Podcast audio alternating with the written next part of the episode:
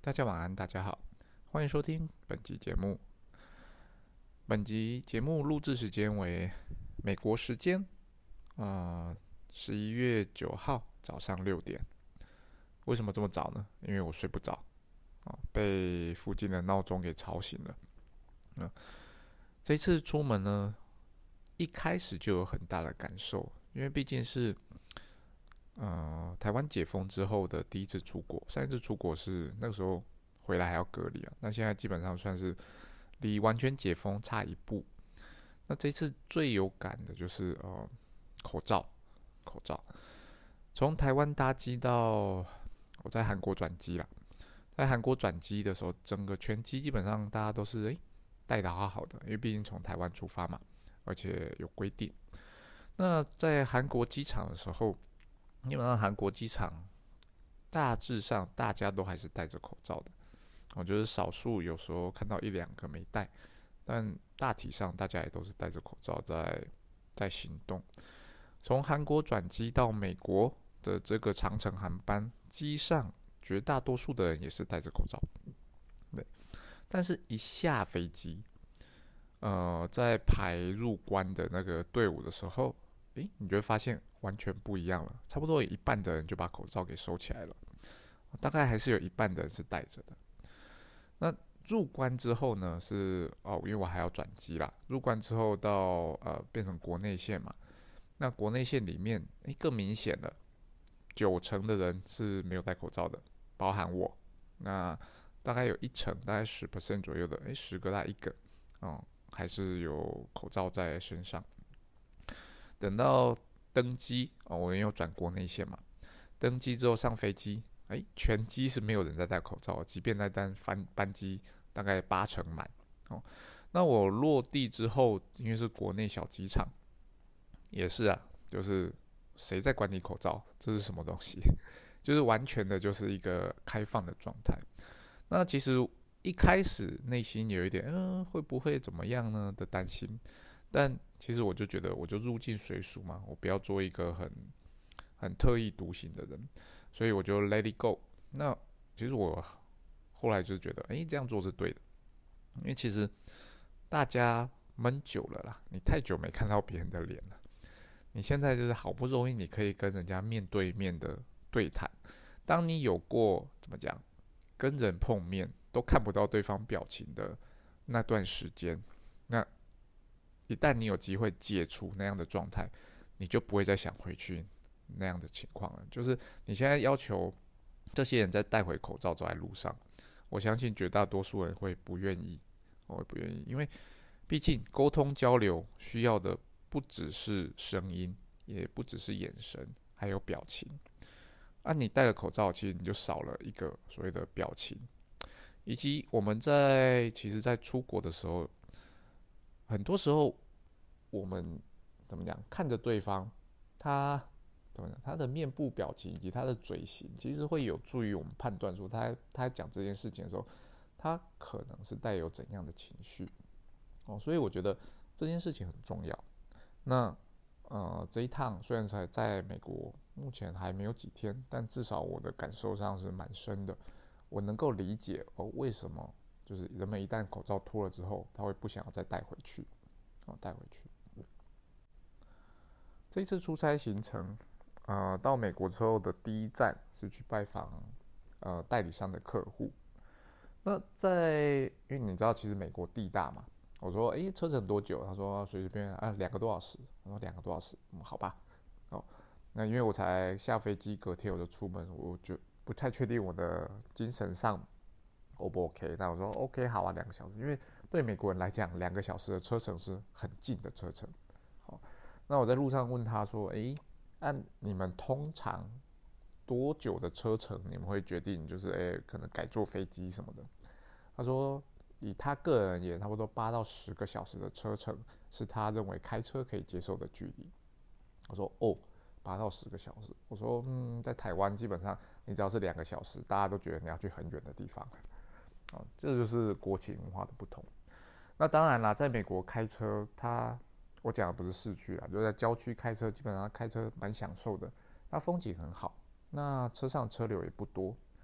再加上其实大家开车都蛮有礼貌的，所以其实你开起来并不会劳累哦。而且其实美国的车大多数都是大车，你坐起来其实蛮舒服的。在台湾我们认为的大车，像比较大的 CRV 或者是 RAV4 这种的，其实在这边都是小车啦，那种都是小车。那去拜访客人的路上，我当然就问他，就因为是代理商业务了，问他说：“诶，那新闻报道就说美国的通膨很严重啊，那会影响经济，那你们到底实际上的感受是怎么样？”他说：“嗯，他觉得其实需求上稍微有一点放缓，但他并没有觉得就是会到所谓的衰退的状态。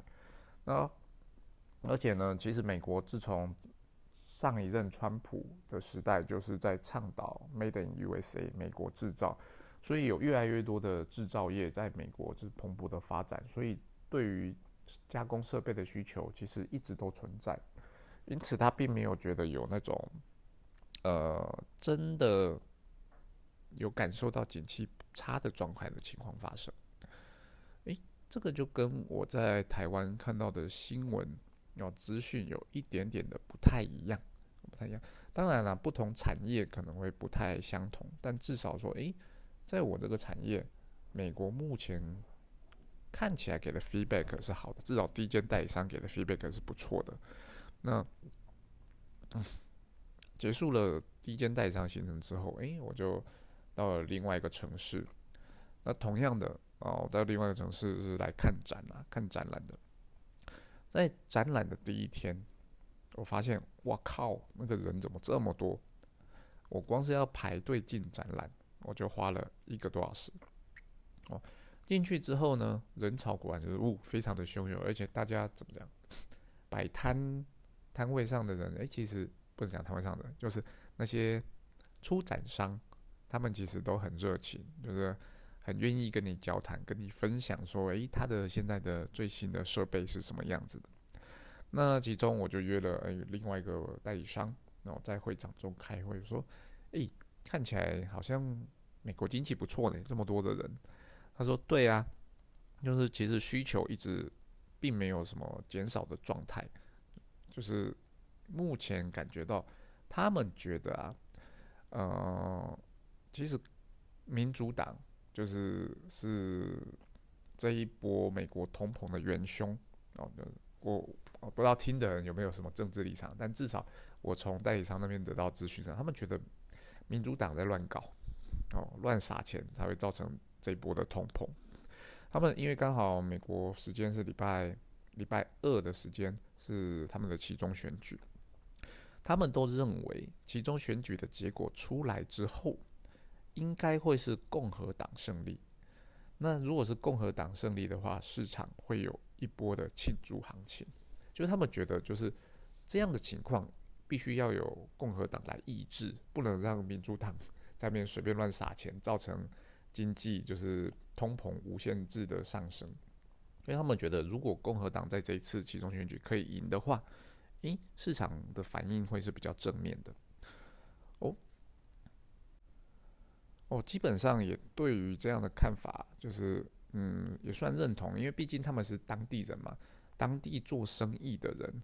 哦，其实我一直在美国，就是遇到各个不不同州不同的代理商，只要是做生意的，其实一直以来他们都是比较倾向共和党的，因为共和党对于自由贸易、呃自由做生意这一块其实是比较开放的，那民主党那边其实稍微比较有控制的状况，那。所以他们都稍微比较偏共和党，哦，所以说这样的情况，我也觉得，嗯，有可能是真的，有可能是真的。再加上我在展览看到的这么多的人潮，我觉得其实有可能市场的需求还是很强劲。但市场需求很强劲，其实这个对啊民主党执政目前来讲，并不是一个好事，因为他们想要打打下的是通膨嘛。那如果市场需求还是非常的强劲，就业市场还是非常强劲，基本上它要打下通膨这件事情，它还是会非常非常的困难哦。所以我们再看下去啊，毕竟我不是美国当地人，我不太确定到底会最后会怎么发展啊。我就单单纯就我看到我听到的资讯跟大家分享。那当然了，我相信不同的产业会有不同的状况。那，有可能有的产业真的已经被打趴了，那有可能有的产业依然是欣欣向荣的。这个就是请各个听众你们在不同产业自行去体会了。那我这次到美国来，其实我对通膨有没有感觉呢？有，我觉得真的有通膨。那通膨来自于哪里？来自于我觉得一住宿变贵了，哦，住宿变贵了，普遍来讲比我四年三四年前来的时候贵了不少。第二，我觉得食物变贵了。就是我现在外食在吃东西的部分，我觉得大体上我都比以前多付出了可能二三十 percent 的费用，二三十 percent。第三，呃，也很明显的，我觉得小费变贵了。哦，以前来的话，小费大概就是我第一次来是六七年前啦，那时候小费大概介于十到十五 percent。那第二次来大概四年前，那时候他们就跟我讲，他你要给到十五 percent，算是还一个还 OK 的数字。那这一次来呢，基本上他们也不不跟你客气的，十八点五 percent 起跳，哦，他就直接秀给你，哎，小小费十八点五，二十趴，二十二点五，哦，任君选择。那我看代理商他出门吃东西，他付小费也差不多在二十 percent 左右的水准。我想这应该也算是另外一种的通膨吧。至于油价，那不用讲了，油价基本上，呃，跟以前比当然是变贵。可是，其实你油价换算成所谓的公升，因为那边用加仑嘛，换成公升，其实它并没有比台湾贵多少，可能差不多贵个十趴、十五趴左右而已。当然，不同的州你的价格不一样。但大体而言，我并没有觉得美国的油价有非常的贵。当然，但是对当地人而言，他们就觉得，诶，哦，油价跟以前差很多。啊，再者。呃，我观察到一个状况，就是说，在台湾呢，柴油比汽油便宜，对不对？我相信大多数的人去加油站，你都会知道，诶，汽油一公升可能三十三十一块，柴油大概是二十六七块。可是在美国呢，这个情况是完全相反的，美国的柴油非常非常的贵。呃，美国汽油一公升目前大概落在三点，哎，不是一公升，一加仑在三点五到四块美金之间。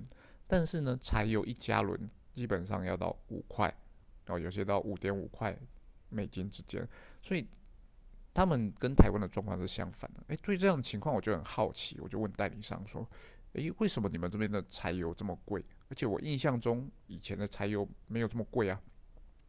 他说：“呃，因为共和党他们想要推绿能。”柴油被他们列入是所谓的有污染性的能源，所以他们对柴油课征了非常非常多的税，所以导致现在柴油的价格变得很高。他希望人们是去呃多使用呃汽油而少使用柴油，所以他们对柴油课税课很高，希望透过价格来抑制需求量。哦，哦对，这样 OK 好，那我能够理解。可是呢，大多数的卡车。在美国都还是加柴油的，所以相对来讲，对于一般企业，他们就是拥有那种小型卡车，或是呃，我们台湾看到国外常常有那种呃，那个叫什么？呃，前面是轿车，后面可以载货的那种车，因为我忘了它的名字叫什么啊。总之就是类似这种半卡车的，就是每个人才其实美美国家庭他们都会有一台啦。他们也都大部分也都是柴油的，所以对对他们来讲感受非常的深刻，就是诶油价真的变得很贵。第二个我观察到的现象就是，诶我很少看到纯电动车哦，尤其在乡村，我根本一台都没有看到。我只有进到市区之后，诶才偶尔会看到诶几台的电动车，有些反而是那种叫做油电混合车还多一点点，哦纯电的车极少。那我就问代理商说，诶。你有发现这样状况？说他说有啊，美国这边基本上不太可能推展纯电动车。他说，因为美国幅员太大了，你随随便便一天开都是几百 mile 的。对你电动车的那个电，你你试好了，假设可以开一个表定是三百英里，但你可能要打个八折嘛，或打个七折，然后算两百英里好了。你每两百英里，你就要赶快去找充电站，而且可能方圆五十英里之内，你都找不到充电充电站。找到之后，你还要花个一个小时在那边充电。所以，对于他们这些比较非大都市的人来讲，充电车根本啊不是充电车，纯电车就根本就不是一个选择。那根本就不实用。所以，诶，呃，对了，也是如此哦，也是如此哦。所以出门一趟，其实你可以看到蛮多就是不一样的东西，当然你要仔细看了。那那从这些不一样的东西，都是我们可能代理商在聊天的话题，在聊天的话题中，你就可以引导出一些，诶，他对于经济的看法，对于政治的看法，对于未来前景的看法。而这些看法其实就是有助于帮助我们去判断说，到底这个国家在未来的一两年之内，经济的走向是走向正面的还是走向负面的，以及说，诶，像我们在台湾，其实很多产业都说，诶，电动车是未来的趋势，未来的趋势，对，对，电动车一定是未来的趋势，但是，诶，我们真的也没有考虑过或想过，像美国这样子幅员广大的国家。那尤其在乡村这种地方，你电动车要怎么样去推广呢？我想，或许有一天，当那个电池的效率可以，啊，充一次电可以跑个六百英里的时候，哦，应该是有那个机会，或者是说，诶，它充电站真的多到比加油站还多，而且充电速度跟加油一样快的时候，那或许有这样推展的机会。它反而不会像是台湾，你在路上看到越来越多的特斯拉。哦，因为台湾其实也在算是在这方面在推展嘛，所以你比较多的地方你可以看到充电桩，而且台湾幅员并不太大，你从台北开到台南或高雄，基本上你也只要充一次电就够了，你中途也不用再充电，所以它状况跟美国不太一样。后面都在。好了，以上这一集就是跟大家分享我这趟旅程哦，前几天所看到的事情。那希望内容对大家有所帮助。那后续看状况啊，如果我有空的话再录。那可能这几周都没办法定时的在礼拜一的更新，那请听众多多包涵啦，谢谢大家，拜拜。